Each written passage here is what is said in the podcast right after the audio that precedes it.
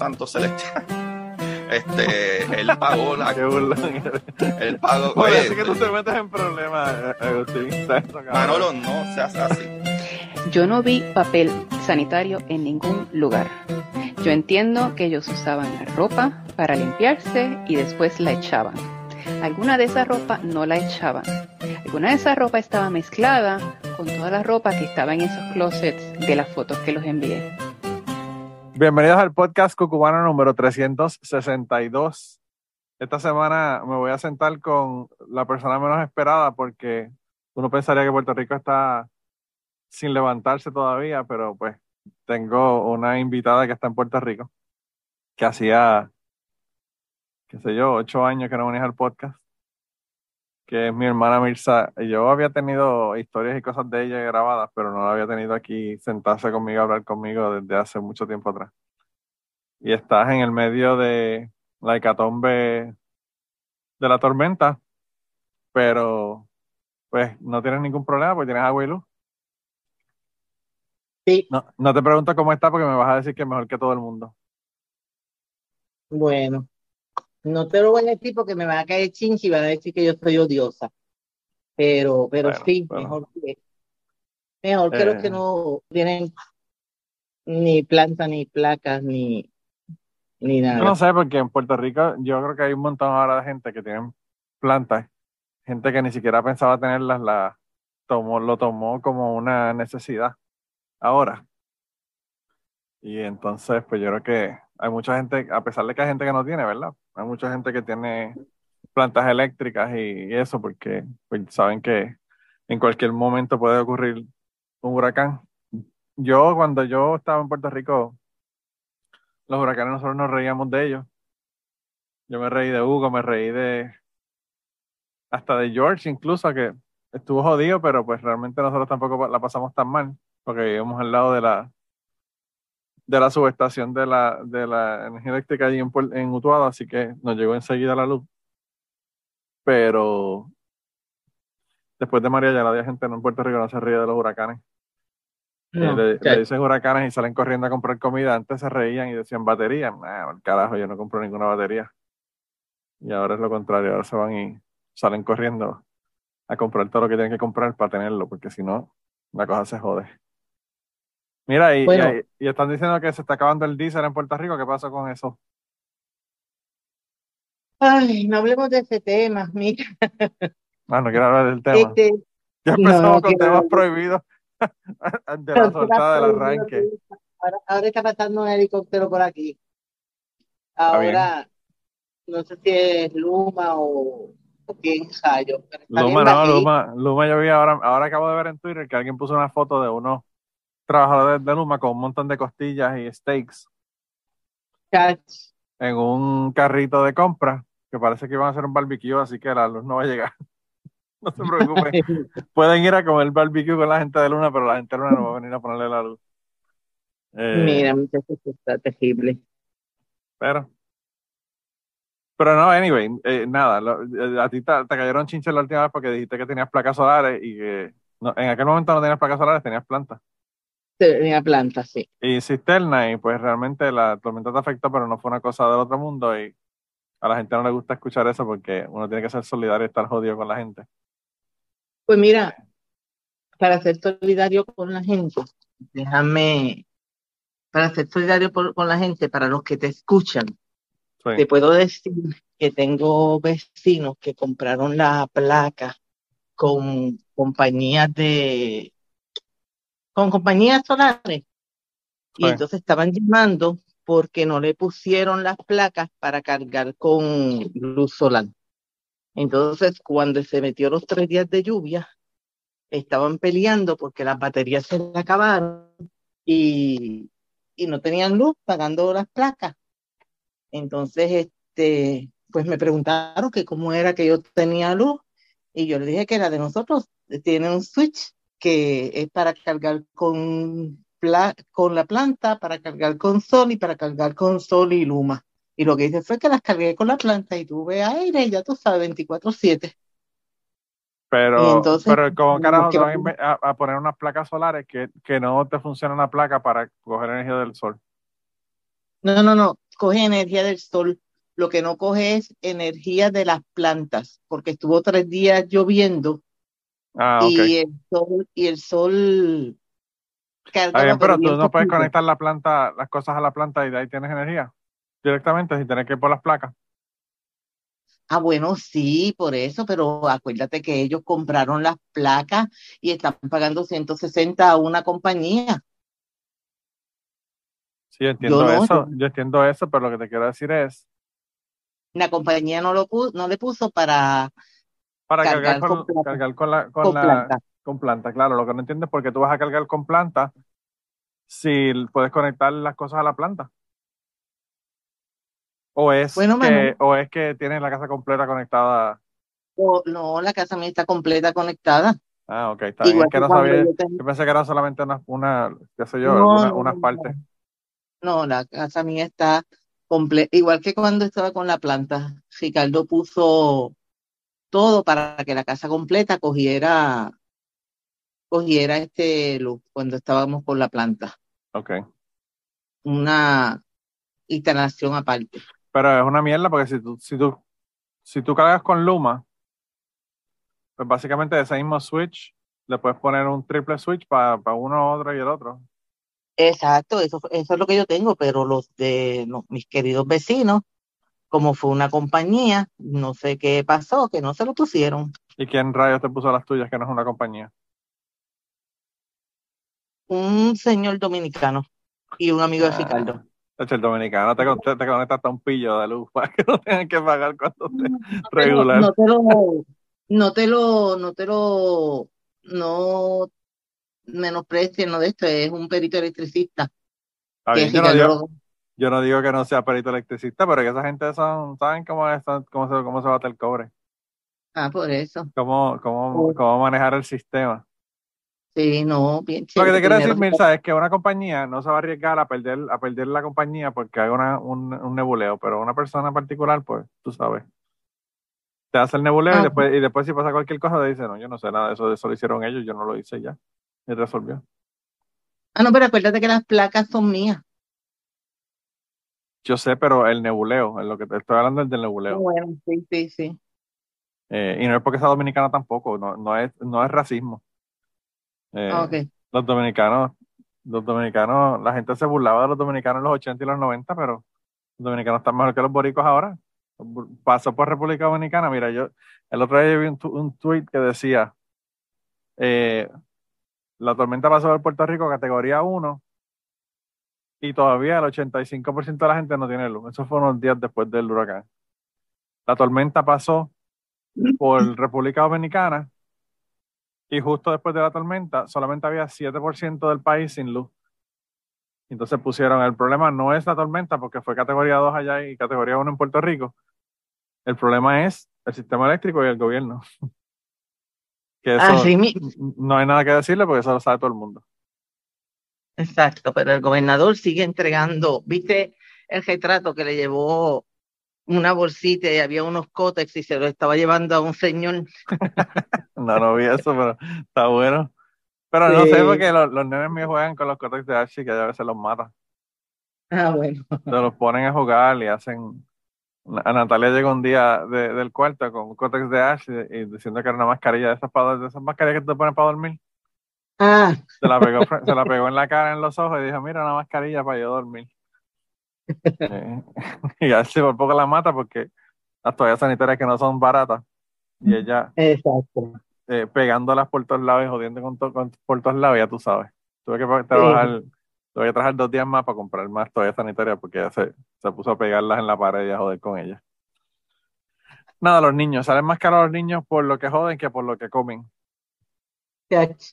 Ya, Ya, eso, para las personas que no tienen hijos, sepan eso. Que le va- el, el problema no es darle comida y vestirlos y llevarlos a la escuela y pagarle las cosas de la escuela. El problema es que van a tirar una bola, le van a baratar la pantalla a la, a la, a la laptop y ahí es donde sale el dinero de verdad y ahí es donde se gasta. Como suele. Sí, sí. Mira, pero yo no te, no te llamé para hablar de política ni del cabrón gobernador ni de, ni de Puerto Rico, que yo sé que está jodido, no se ha levantado todavía. Eh, y si fuera gracias a la, a la, a la eh, compañía sin fines de lucro Puerto Rico se levanta, pues menos se levantaría todavía. Te estaba Mm. llamando para hablar de, de un tema que estábamos hablando fuera del podcast. Porque hace, ¿qué? Dos semanas atrás, tres semanas atrás, no me acuerdo. Yo tuve al papá de Martín en el podcast y él me contó un montón de cosas de su vida, ¿verdad? Entre ellas me contó que él hacía tumbas y trabajaba como, como grave digger, le llaman aquí en los gringos, pero enterrador, persona que hace las tumbas en, en eh, tumbas, mausoleos y todo ese tipo de cosas, y hace exhumaciones. Y tú me comentaste después que escuchaste el podcast que había sido él el que había hecho la exhumación de mami. Sí. Para que la gente sepa de lo que estamos hablando, nosotros tenemos una tumba en Utuado. En esa tumba está mi abuela, eh, mi mamá, mi papá y... Abuelo. Por eso, mi mamá, mi abuela, mi abuelo y mi papá. Anyway, Sí. cuatro, cuatro personas. Y la tumba tiene tres. Nosotros mencionamos que se pueden poner diferentes niveles. Pues la tumba de, la tumba de, de la casa de nosotros, de la familia de nosotros, tiene tres niveles. Por lo tanto, si hay cuatro muertos, hubo que exhumar los muertos y moverlos hacia la parte de abajo para que se, se pudieran usar la parte, la parte de arriba, ¿verdad? Primero que nada, tú que fuiste el proceso, ¿cuánto tiempo se tarda? ¿Cuánto uno tiempo uno tiene que esperar para poder exhumar un cadáver después de que esa persona se muere? Mm, Cinco años o más. Ok, Porque hay cadáveres que cuando se abren a los cinco años están intactos y no se pueden exhumar. Pero intacta porque lo Pero por lo embalsamaron. general- Por lo general, cinco años, perdóname. ¿Están intactas porque lo, lo embalsamaron o por qué? Me imagino que fue de la embalsamación. ¿O porque son egipcios y, Porque- y, y, y se rehusan a morir? Eh, puede ser también. Eh, entonces, pero entonces es una pérdida, una porque- pérdida de tiempo y dinero porque tú vas a exhumar un cadáver y no lo puedes sacar. Por eso, no, o porque sellaron la caja tan y tan bien que no le entraron las cucarachas, que no le entrado nada que lo descomponga. Pero las cucarachas no, no comen cadáveres, lo que comen son gusanos. Bueno, pues eso, que exacto, que no había, es que a mí lo que más me impresionó fueron las cucarachas. No había lagartijo, no había lagartijo. No, no, ay, sí que, que me, no, Eh, no, pero pues, obviamente cucarachas hay en todos lados. Cucarachas hay en las alcantarillas, en las alcantarillas, en todos lados. sí, Pues. Pero anyway, ok, pues cinco años. Entonces, en esa, en esa tumba de la familia de nosotros se enterró a mi abuela, después se enterró a mi mamá. Mi abuela murió que en el 90 y 89, 91, 90. ¿Cuánto, ¿Cuándo murió abuela? ¿No te acuerdas? Eh, tengo que buscarlo. Olvídalo, necesitábamos a Muriel ahora. para eso. Muriel es la que sabe de, nombre, de, de fecha. Dame un break, yo tengo la aquí, espera. información, yo tengo la información Ah. de, de la computadora, pero es que no la voy a buscar ahora. Ah, Anyway. pues, No, no, si te pones a hablar con eso, puedes hasta que cortes la llamada de Zoom. Mira, eh, pero anyway, abuela murió primero que mami y después se murió mami en el 92. By the way, van un poquito más de, unos días más de 30 años, que de eso te voy a hablar después, pero bueno. Después de eso se murió mi abuelo y ya se llenaron las tres tumbas y entonces después de que mi abuelo murió, entonces se, se hizo una exhumación de los cadáveres para moverlos y dejar la tumba vacía en caso de que se necesitara. No había nadie que se había muerto en ese momento. Pero después, unos años después, murió mi papá. La pregunta es, que fue la pregunta que yo le hice a don Gilberto y Gilberto no me contestó en detalle. Tú entierras a una persona en una caja, en un ataúd, ¿verdad? Sí, ¿El ataúd está completo? ¿Está en pedazos? ¿Está dañado? ¿Cómo, cómo el, el ataúd no se, no se jode cuando está adentro? depende de la calidad del ataúd. Pero, pero entonces, Sí, para empezar si por el principio, es- cuando tú haces el hueco, que eso es en cemento, el borde, en bloques y toda la, la vaina, Sí, ¿tú pones el ataúd, le echas tierra y después le pones cemento encima o, cómo, o, o lo pones ahí en ese... le pones como un falso piso Ajá, para que entonces taparlo con cemento, Sí. pero una, una base bien, bien chiquita, no muy gruesa, entonces ahí se pone el otro. Cuando viene otra vez, se tapa, se le tira tierra, se le pone un, bueno, por lo menos ese era allí, un poquito de cemento y se pone el otro. O sea que tienes, el ataúd está en contacto con tierra, Sí, pero está dentro de una, dentro de un cuadrado de cemento, básicamente, y bloques. sí. Ok. Porque lo que no entendía era cómo, cómo se dañaba, lo que no entendía era cómo se dañaba el ataúd si no estaba en contacto con nada, era un- una, Por, porque lo que sucede es que es, ok, en la tumba de nosotros, no sé si fue con, con una de las inundaciones, una de las muchas lluvias, todas las tumbas de Utuado, del cementerio nuevo que llaman, que ahora es el del me- el, el segundo segundo. cementerio, el segundo, se inundaron y hasta sacaron cajas y todo. Cuando él fue a sacar la caja, la primera que era la de abuelo estaba en fango. ok, Entonces no se pudo sacar porque profundo y el fango pesaba. Entonces se sacó la de mami que estaba encima, y estaba encima, la de mami. Entonces, cuando él llegó con la esposa, con la mamá de Martín, sí, yo- nosotros llegamos este, a las seis de la mañana, o sí, bien temprano en la mañana. Ricardo quiso ir conmigo. Llegamos allí todos a las seis. y Él decía, yo creía que tú no ibas a llegar. Ricardo es el Eh, esposo, by the way, para la gente que no sepan quién es Ricardo. El que pagó las placas. Mira, El que pagó las placas solares de la casa, sí. entonces, este, pues él tuvo que romper el sacar la tierra, claro está. Y Bueno, tiene que la- romperle esa, esa, esa capa de cemento primero, que es como de una, de una pulgada de ancho. Sí, entonces sacar el, sacar la tierra para entonces sacar el, sacar la caja. La caja o el ataúd para la gente que habla pr- proper, ¿verdad? La gente de centro y suramericana. La no caja de muerte. eh, la, caja, nosotros decimos caja de muerte, pero un el, el nombre es ataúd, ¿verdad? Hasta, hasta la isla, hasta la isla en Puerto Rico se llama caja de muerte en vez de decirle ataúd. Ataúd Island. Le van a cambiar el nombre a Island, porque ahora todo en Puerto Rico tiene que tener nombres en inglés para la estadidad. Tú Eh. dijiste que no iba a hablar de política ni de más nada. Mira, No, no, ¿verdad? Es que, que eso es imposible. Pero bueno, eso es imposible. Pues entonces, este, pues cuando vamos a sacar la de mami, ok. él estaba, tenía fango. Ok.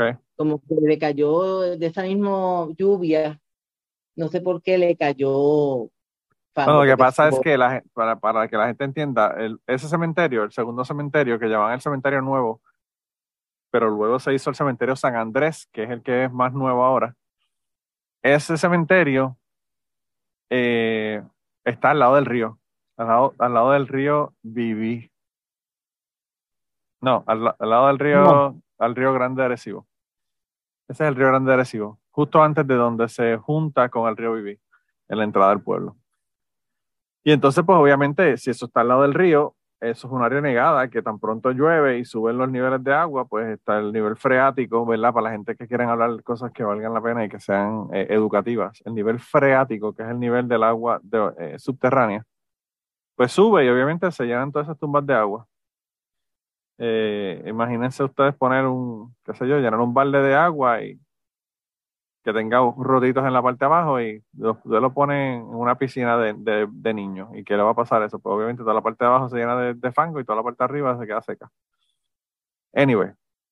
Y por eso es que todos se, se unen. By the way, cuando, cuando pasó George, hubo tumbas que se las llevó el río.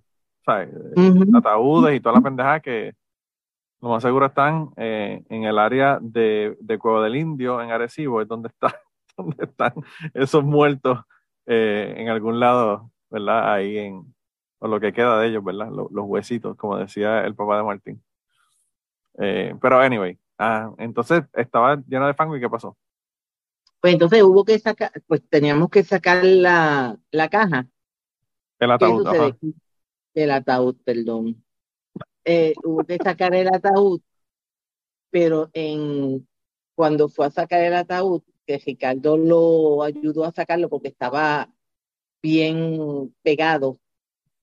Él, Ricardo dijo, suéltelo porque está muy, está muy fuerte, está muy, con mucha agua, tenía mucha agua el ataúd, suéltelo. Y él le dijo que no, que ya lo tenían casi afuera. Y ese hombre ha cogido este ataúd, lo ha sacado completo, lo sacó. Ahí Ricardo lo ayudó entonces a, a terminar de empujarlo. Sí. Y se ha dado una clase de María que se puso blanco como El papá de. Martín. El papá de Martín por poco se O sea, espérate, espérate. Estamos hablando que tú por poco matas el papá de Martín en el cementerio de Utuado, es lo que estamos diciendo. No, yo no, yo no. por culpa tuya. Por No, culpa tuya se iba a morir, bendito pobre hombre. Culpa mía no, porque Ricardo dijo, vamos a soltarlo. Y él le dijo, no, no, no, no, no, ya está aquí. Sí. Y entonces ahí fue que hizo el último, ¿cómo es? Aló. Y ahí fue que él se, se puso blanco, se mareó, se puso blanco con, literalmente como papel. Yo nunca había visto una persona así. Eh, Ah, la diablo. esposa pues se volvió, se, ¿cómo es? Se, todos nos apuramos, la esposa empezó a darle en la cara, este, porque ella me dijo que él le padecía del corazón. Eh, a diablo. Y entonces ahí estuvimos unos minutos y yo qué hago, llamo a la ambulancia, busco a alguien.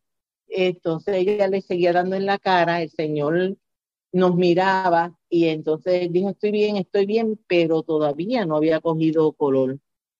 Entonces, cuando el color le volvió a la cara, esto fue una cosa impresionante, Manolo, de verdad.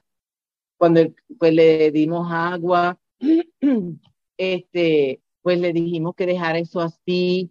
La señora le dijo, déjalo así. Yo digo, déjelo así, olvídese, déjelo así. Y él, que no, que no, que no, que él estaba bien, que él estaba bien.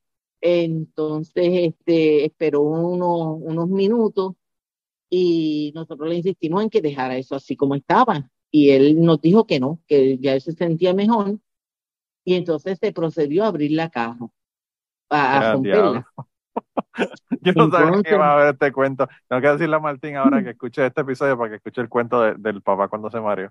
Yo no sé ni, si- ni si la mamá le dijo a, a Martín que el papá se había mareado eh, allá en el cementerio ese día. Aquello fue más que un mareo, Manolo. Una persona, ahora mismo estoy mirando un papel blanco, así mismo estaba él. Blanco, blanco, blanco. Me dio una clase de asustar, una clase de cagar, que por poco me muero. Por poco me entierran a mí allí. Por poco te echan en el, en el hoyo a ti también. Sí, allí mismo. La cosa es que, pues la cosa es que él se repuso, dijo que ya estaba bien, le insistimos en que se fuera, que lo dejara así, dijo que no, que ya le Pobre estaba hombre, tú, bien. tú no quieres, eh, eh, aquí no queremos historias de tercero, pero bueno, tú estabas allí y, y- y pasaste el susto. Eh, yo, yo no sé, quizás el papá de Martín no quería que hicieran ese cuento, pero pues se lo estamos haciendo ya como quiera. Ya no hay vuelta atrás. No, pero ese, ese, ese cuento es que él es un hombre fuerte, porque la Ah, el papá de Martín dijo, ha trabajado toda su vida en construcción y, Sí. o sea, es una persona súper fuerte, claro. y no Aún, si aún con la edad que tiene, eh, él eh, es una persona que es, que es fuerte todavía. Sí, no, este, y, y la fuerza que hizo fue, yo dije, aquí fue, aquí fue. Ya, diablo. ¿Y Este- eso cuánto, cuánto tiempo fue el mareo? ¿Cuánto duró? Para mí, dos o tres horas de susto, pero no, fueron como 10, 15 minutos, entonces, este, diablo, un tiempo largo, no fueron dos minutos que se... no en lo que se, en lo que se se estableció, que descansó, que volvió de nuevo, este, como ya. 15 minutos, entonces esperamos un jato más para que se refrescara y como que cogiera aliento. Sí. Este, y entonces él dijo, pues ya lo más malo está. Entonces, Ya no me morí, vamos a seguir. Pobre hombre, bendito, ¿verdad? Que yo no, sé si, yo no sé si él se acuerda de eso, pero yo lo tengo, ahora mismo te lo estoy diciendo y, y- y lo estoy viviendo. Entonces, este, pues ahí procedió a abrir la caja. Entonces la caja estaba llena de baches, de agua, por eso era que, que pesaba tanto. Sí. Entonces, en lo que él hablaba conmigo, él iba, seguimos hablando, la esposa me habló, qué sé yo, entonces él tenía una bolsa negra. Y entonces ahí venía y iba como entreteniéndome Sí, y cogiendo los huesos de mami y metiéndolos ahí dentro. Entonces, eh, yo le dije, pero déjeme ver, y me dice, no, porque te vas a impresionar. Yo pensando, "M- más impresión me dio la, El el mareo, susto, el mareo. el mareo que, era- que, que los muertos. que Esta historia está buena para Halloween. No, no estamos en Halloween todavía, pero está buena para Halloween. Lo voy a poner eh, eh, de- demasiado temprano. Tenía que ponerla para Halloween. entonces, pues en lo que me dijo Le voy a poner de nombre Terror en el Cementerio. Se va a llamar esta- este episodio. que no por los muertos, por el, por el, Sí, no, por, Por los, por los vivos, por los vivos que por poco se mueren. Entonces, pues ahí él cogió y echó todo en esa bolsa. Me Sí. dijo que la, que la cabeza tenía el cráneo, tenía los huesos, un hueso de la pierna, un hueso de, del brazo, pero para mí cabía más porque la bolsita estaba, estaba llena.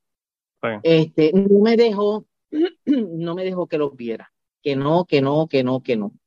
Entonces me dijo, pues vamos a sacarla de abajo. Y yo, no, la de abuela, imagínate, si la de mami estaba así, yo, no, la de abajo no, la de abajo no se puede. Entonces lo que hizo fue que echó lo- los O sea que todavía con- el tipo, el tipo tiene ímpetu porque con todo el, con todo el mareo quería sacar una que estaba todavía peor que la, que la de arriba. peor, peor. Entonces le dijimos que no, que la dejara ahí, que, que la entejara, que se entejara. Entonces, pues él abrió la, no me dijo cómo estaba abuela, no, no me volvió a hablar el, el tema, él me dijo que lo había puesto por el ladito, pero después este, me enteré cuando exhumamos a papi Sí, que, que el, que el señor cuando cogió los, los huesos de papi y los fue a poner, y se los puse dentro de una caja, pero allí ya habían ya huesos. O sea, quiere decir que él este, le abrió la caja o la rompió y puso los huesos ahí. La cosa fue que sellamos, se selló esa caja y ahí entonces es donde vino, vino abuelo y papi. Entonces, ahora en estos días, hace como dos o tres meses atrás, pues hablamos, Muriel y yo hablamos para exhumar a, a, a papi, porque no sé por qué a- el abuelo ya estaba exhumado. Ese lapso de que cuando exhumaron a abuelo, no lo tengo en la memoria. Voy- llamé a, Mu- a Miriam, pero Miriam no se acordaba bien, y tú sabes que Miriam es la biblioteca de nosotros. Sí. Este, El disco duro externo. Además- El disco duro externo. el disco duro externo, pero también estaba pendiente a, la, a, a los que estaban allí, que no bueno, tiene que estar con, sí, tiene que estar con los líos de, de, de huraca- huracanados, los líos huracanados. Sí, pues entonces, este, cuando fuimos a, a limpiar y exhumar, tam- el- la persona que nos exhumó a papi era una persona mayor también. Eh, mm, El papá de Martí en aquella época era joven, te diría quizá 50, Sí, 50 y 50 y pico de años tendría probablemente, sí. Entonces, este, pero este señor de ahora tendría 70, 60 y pico, 70. Entonces, eh, sacamos permiso para exhumar a abuelo y a papi. Cuando Ah, entonces, él ok, va vamos, vamos entonces a parar ahí. Para tú exhumar un cadáver tienes que pedirle permiso a quién, al municipio. al, sí, al Oh. municipio, no, a registro, ay, no sé dónde, porque yo se lo di a la, a la, Pero es una oficina de gobierno. sí, es una oficina de gobierno que tienes que exhumar. Y para exhumar un cadáver, por eso es que no se deben prestar las tumbas. Tiene que autorizarlo los hijos, la esposa, todo, todos los herederos para poder exhumar un cadáver. Ok. Que eso fue lo que ahora me estoy acordando. Aya y papi fueron a exhumar abuelo. Sí. Y me acordé ahora porque cuando llegaron a la oficina en Arecibo, le dijeron que todos los hijos tenían que firmar. Entonces, papi le dijo que ellos eran los únicos dos hijos. Y firmaron ellos dos. Entonces vinieron y se lo dijeron a Miriam y Miriam estaba prendida porque ella era hija, pero Miriam no iba a ir. Pero ese es el, ahora me estoy acordando de eso. Sí, a papi lo habían exhumado, a abuelo lo habían exhumado. ¿Por qué? Quizá, no sé, no sé por qué, para qué o por qué habían exhumado a abuelo. Porque mi familia son maniáticos. Eso se llama en inglés ob- Obsessive Compulsive Disorder. Que no pueden No. esperar que la gente se muera para limpiar la tumba y tenerla ready. Están, Bueno, ya tú sabes. porque porque Manolo es una burocracia tan terrible. El, eh, el permiso de la exhumación tardó dos semanas y lo hizo Olguita, la de la funeraria. Y si se muere una persona mañana y hay que enterrarlo el próximo día y es una tumba que no sé, que no, ¿qué, qué hacen? Le pagan por debajo, le pagan por no debajo de la mesa al que firma. Exacto. Me imagino que en Puerto Rico eso es lo que se hace, así que se resuelve todo con chavos por debajo de la mesa. Eh, me imagino que sí, me imagino que No, sí, te, porque te pregunto porque el papá, el papá de Martín me, me dijo de una gente que ellos estaban exhumando el cadáver, que él se lo tuvo que hacer una noche en el podcast. Ajá, sí. es algo así de momento, de un día para otro, de un día para dentro de dos días, pues no sé cómo lo harán, pues imagínate. Pues no sé, yo sé, yo conozco dos personas que le dieron dinero al encargado del, al que trabaja allí, al encargado del cementerio, y pudieron exhumar. Uno exhumó cuatro cadáveres y otro exhumó dos, Sin papeles del gobierno. sin papeles de gobierno y O sea, tú estás nada. haciendo acusaciones formales grabadas de que la Pues, eh, persona del cementerio de Ya esa persona murió, ya esa persona murió. Ah, bueno, pues está bien entonces. La persona que hizo eso murió. Allí mismo se está enterrando. Allí mismo lo enterran, que vayan y lo busquen y lo arresten. Le pongan dos, las esposas en la misma caja. Exactamente. Eso hace, Ya, diablo. wow, de años atrás. Sí. O sea que el papá de Martín no fue entonces quien exhumó a papi y a la, la- la- la- el último que la última exhumación No que hicieron. porque con, con eso no, no bregué yo. Eso fueron, este, quizás, lo más probable también. No sé, yo no sé. Yo no sé nada. Yo, yo, llevo 20 años en, en Kentucky, así que no tengo ni puta idea. Y me imagino que a ti te dejaron filmar porque tienes el, el poder mío. Si no, tampoco. Porque nosotros lo, se lo hicimos a través de Olguita, la de la funeraria. Parece, pues no sé, no, no, le llevamos toda la, O sea que Miriam es. Miriam es la, la hija que no quieren, que no reconocen, y yo soy el hijo que no reconocen de la segunda generación. Eso es lo que tú me estás diciendo. no, porque nosotros El hijo que no importa. Le dijeron que éramos solamente Muller y tú. No, no, no, nosotros le llevamos todos los papeles a Olguita, todo lo que nos pidió, que ahora no me acuerdo qué fue lo que nos pidió, porque eso lo, eso se lo llevé yo, déjame ver que yo le llevé. Sí, yo hablé del poder, hablé de todo, que éramos los No, lo que únicos. pasa es que con el poder puedes hacer lo que te dé la gana. Yo lo que estoy jodiendo, Mirza. Con el poder tú puedes hacer lo que te dé la gana, a pesar de que, a pesar de que ese poder la muchacha no sabe ni hacerlo, pero bueno. Sí, por eso. No, pero lo que te digo es que no me acuerdo qué otros documentos este, pidieron. No sé si es porque la funeraria certifica como que nosotros somos los únicos o, o nos conocen. De verdad que no sé. Pero No, menos que tienes que llevar, obviamente, quizás el certificado de función para verificar la fecha de cuando se murió y yo no sé, yo no sé, allá, whatever.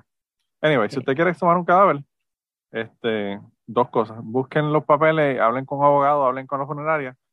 Y, y número dos, eh, miren a ver a la persona que van a contratar, no vaya a ser que lo maten en el proceso y terminen ustedes demandados porque mataron el, exhumador en el cementerio.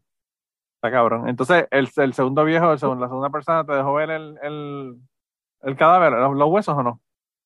No, porque él estaba rompiendo, entonces fui a hablar con el encargado del cementerio, que de hecho murió, para entonces entregarle los papeles y las notas de que la porque la tumba está pidieron las notas de la escuela, papi. Las notas de la escuela de papi, que sé yo qué, le pusieron allí, lo guardaron. Entonces, cuando yo vengo de regreso, ya estaba en las bolsas. Ya él lo había hecho, porque él, este, entonces me dijo, tu papá era un hombre grande y fuerte, porque esos huesos pesan. Entonces me, le dije, déjame ver, y me dijo, ya los amajé, tú sabes, no, no quise, me dijo, eh, son huesos largos, pero cogió uno como que de la bolsa. Dice, mira, son huesos largos y grandes.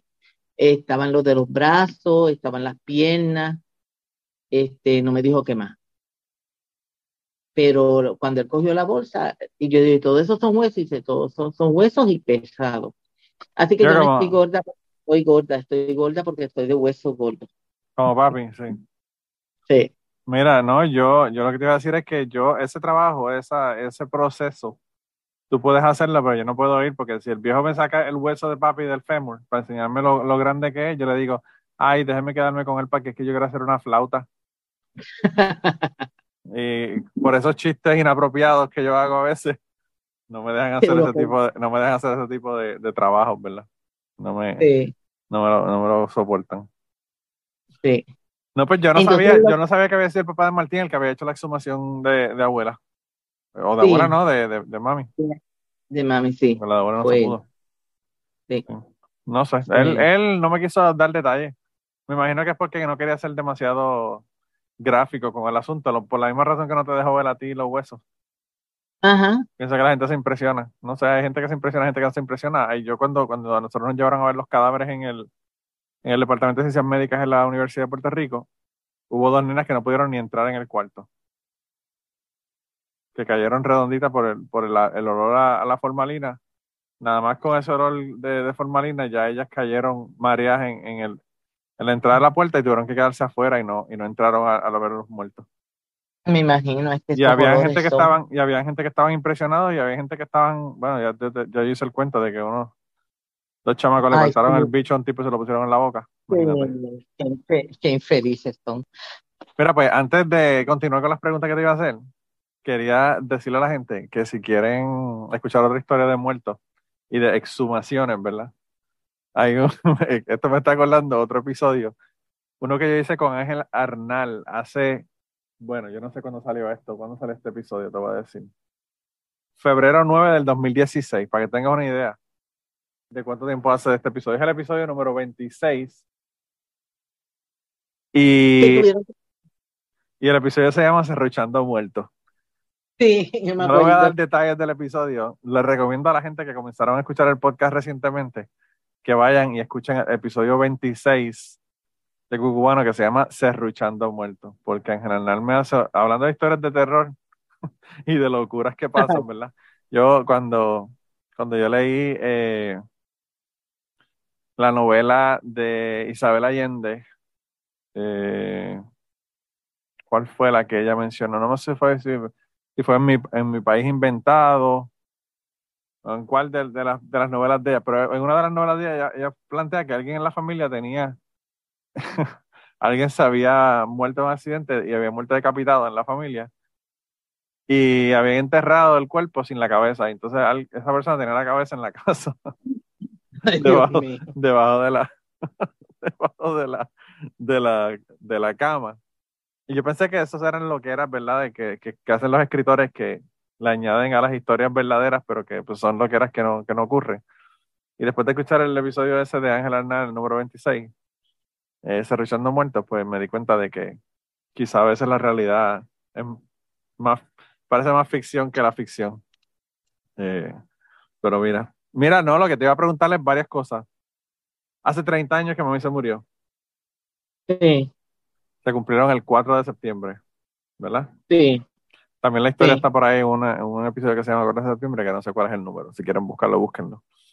Este, ya hace más años de que se murió, de que tú la conociste. ¿Qué, qué te hace pensar o sentir el, el hecho de que hace más años que no estás con mami de los que estuviste con ella?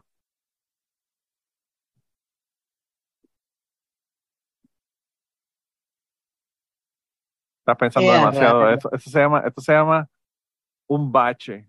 Cuando la persona no quiere contestar o se, o se tranca o, o no sabe qué decir y se queda así en silencio, eso es un bache. Y se lo voy a dejar para que vean lo que es un bache en un, en un podcast.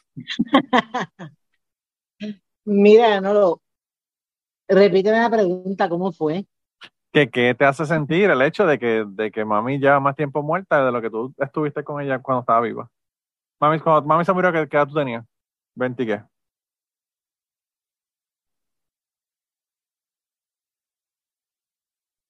No me acuerdo, tengo que sacar números. Mira, 30 años más o menos, 28, 30, por ahí.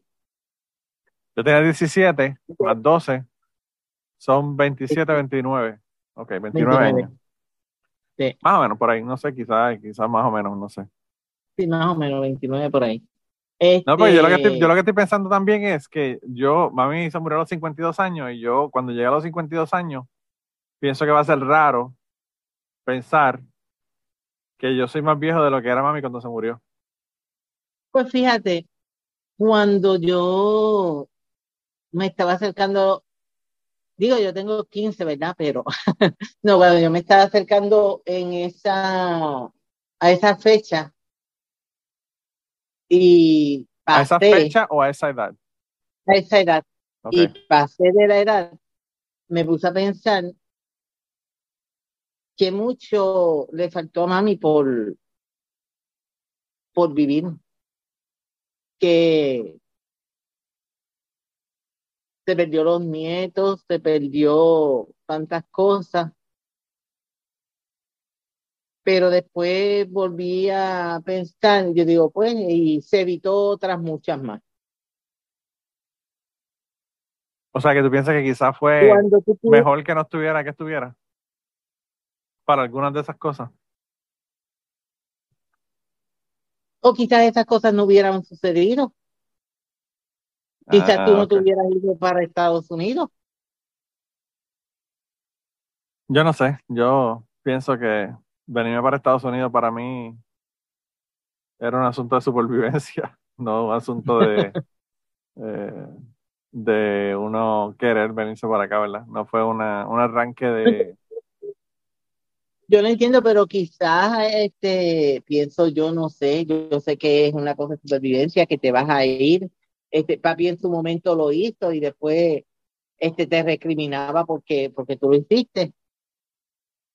Pero yo pienso que quizás hubiera tenido alguna influencia en el que tú no te, en el que tú no te hubieras ido, quizás hubieras tardado más en irte, no sé. No sé, ya yo estaba harto de no tener dinero y estar pensando Bueno, cómo, cómo voy a pagar la renta el próximo mes. Bueno, sí, también. Yo estaba viendo ahí eh, en Twitter hoy, dijimos que no íbamos a hablar de política, ¿verdad? Pero seguimos hablando con el tema, del tema.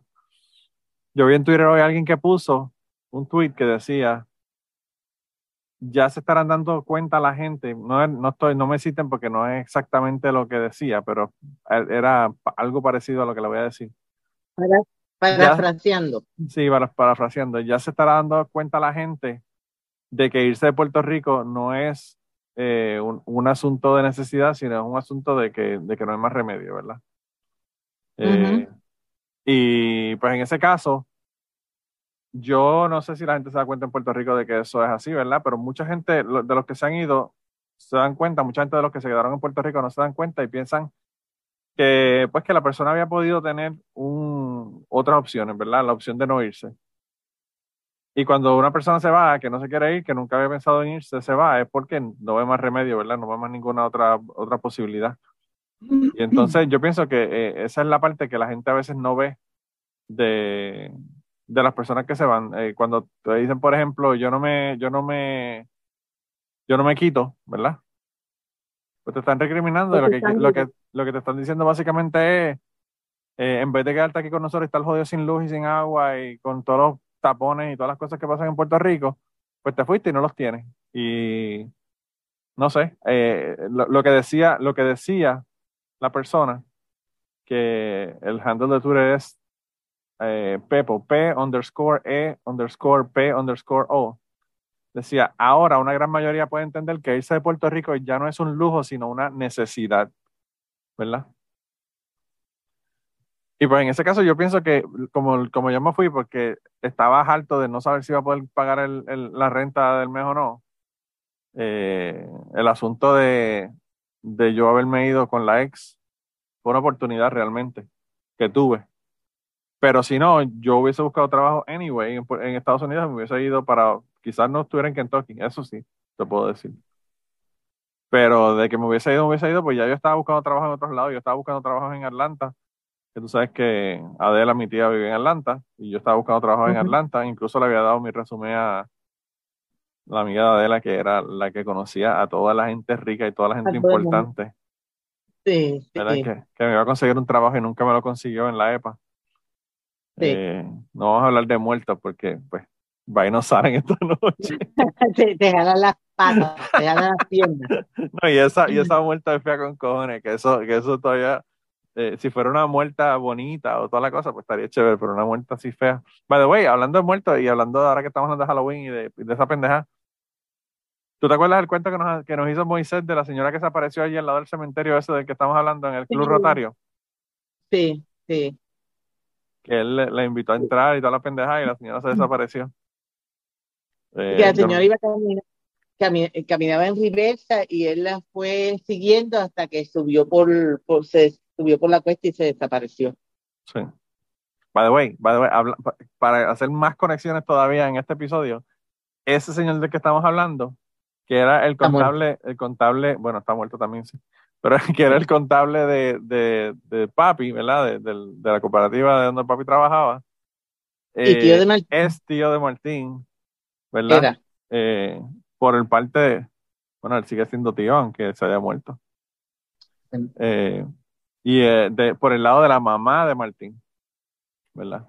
Que, by the way, eh, otra historia que pasó con él fue que estaba en una, en una, en una entierro, no me acuerdo de quién era, y querían hacer el entierro con música, y él tocaba cuatro. Y entonces él estaba Sí. sentado, sentado como en el borde de la tumba, con el cuatro, tocando para despedir el, ¿verdad? el muerto, y ya la caja estaba dentro, dentro de dentro de la tumba. Y ellos estaban tocando y yo no sé qué fue lo que le pasó, parece que perdió el balance y se cayó y cayó dentro de la tumba con el muerto y el joto. Pobre hombre bendito, Moisés. Eh, Moisés. eh, Tremenda, tremenda persona. tremenda persona y, y como yo le dije a, a don Gilberto, era, era, fue hasta el, el apoderado del equipo de AA de Utuado y toda la cosa, era una persona que era bien querida en el pueblo. Pero me acuerdo Sí. que, me acuerdo que tocando cuatro allí en, en un entierro se cayó en el, en el joto de, en el joto de una tumba. Bendito, pobre hombre, Sí. pobre ¿Te hombre, está acuerdas, cabrón. te acuerdas- tú te acuerdas de eso? Y yo me acuerdo las fiestas que se hacían en su casa. Pero tú no habías nacido para Yo, esa época. yo nunca he ido, no, yo nunca fui. Sí, Yo no me acordaba de, de o sea, yo no, no sabía, las fiestas que yo me acordaba son las que hacían en mi casa, en la casa de nosotros, pero no en la casa de él. De lo que yo me acuerdo de los que trabajaban con papi, yo me acuerdo de varias cosas. La- bueno, hay una que no la voy a decir porque es desagradable y no, no debe hablar mal de la gente muerta, pero anyway. Eh, no, lo que yo me acordaba era que el, no me acuerdo cómo se llama, el gerente del, de la ferretería, de la cooperativa consejera de tabaco, Andrés, se llamaba, Ah, ok. Sí, tenía un mono, un chimpancé Sí, en la casa.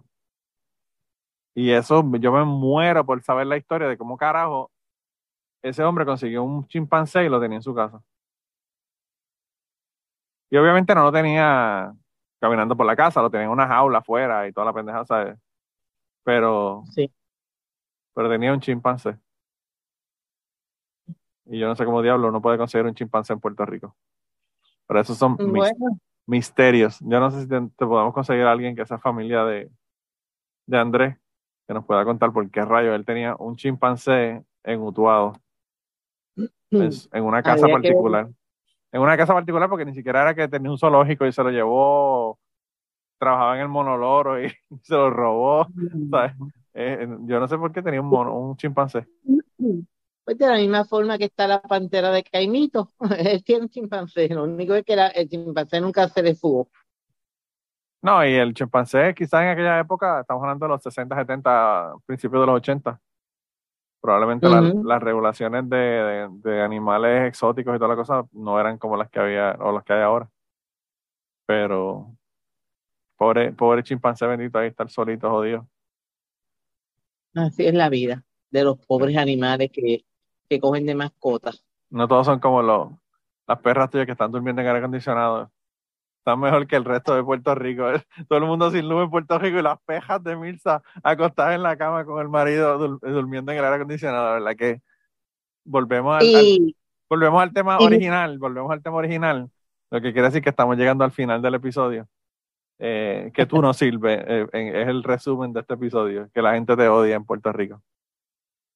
pues ellas pasaron con nosotros la, el huracán también. Eh, ¿Este o María? Los dos, Los ¿no? dos, María y este. Sí. En, María no lo pasamos con aire ese huracán por la noche porque, pues claro, la planta no íbamos a, a prenderla en medio del huracán.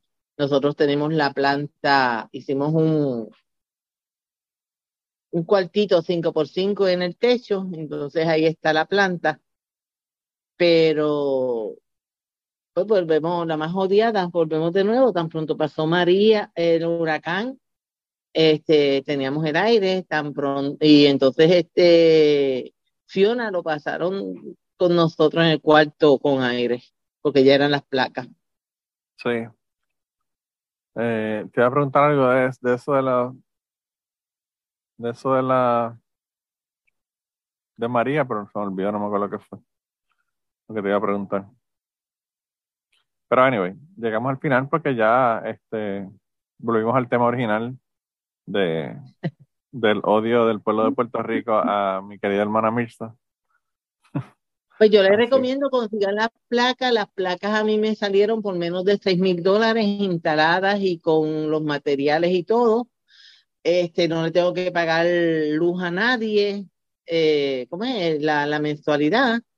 Eh, no tengo el, el, ¿cómo se llama? Lo que le vende energía a Luma, porque el, la persona que me instaló me dijo que él podía hacer ese trabajo, que me iba a salir costoso por el equipo, que tenía que cambiar el inverter y que los permisos para, para autorizar a venderle energía a Luma tienen dos años de espera. Así que yo pensé dejarlo como estoy. Sí. y tumbar el switch Bueno, de no todo, lo que tenemos que estar claros es que estamos hablando del, del privilegio, no todo el mundo tiene 6 mil dólares para invertir en, una, en unas placas solares. Y además hay un montón de gente que está rentando también que tampoco tiene la posibilidad de rentar placas, de poner placas solares, pero hay personas que están haciendo este cotizaciones de 30 mil dólares, así que eh, hay personas que están haciendo cotizaciones más baratas que eso para las personas que les interesa. Sí. Eh, y, y nada, este, Y yo lo sí. que Cualquier lo cosa me mandan un mensaje, me mandan un mensaje eh, si les interesa eh, conseguir la información y eso, y, y yo le consigo la información y se la envío, ¿verdad? Pero pues. Pero lo que está cabrón, como dice Gary Gutiérrez, que, que es más importante que, es una cuestión más filosófica que, que lo que está ocurriendo en Puerto Rico, es que está cabrón que uno pudiendo tener una energía eléctrica de una compañía que le dé, le provee el servicio que uno tiene, que tenga que pagar una puta eh, placa solar para que para poder tener luz, porque los cabrones no le quieren poner la luz a uno. Sé que comenzamos despotricando contra Luma y el, y el gobernador y pues terminamos en la misma, en la misma nota. Es bien, es bien injusto y bastante cara que está la luz. Digo, la luz no, porque la muchacha me dice, me había dicho, ay, pero tú lo que, lo que tienes son 33 dólares de luz. Y yo dije, ¿por qué tengo que pagar 190? Por todo lo que otro que se joban. Así le dije. No, me imagino que tiene que ser el ajuste de combustibles, el ajuste de la madre, toda esa mierda. Claro. Exactamente, todo eso. Sí, está cabrón. no, no, si es que, es que, mira, tú estás pagando 200 dólares allá y tú no tienes aire acondicionado central ni nada de esa mierda, y yo acá con aire acondicionado central y toda la mierda pago 150, 145 pesos.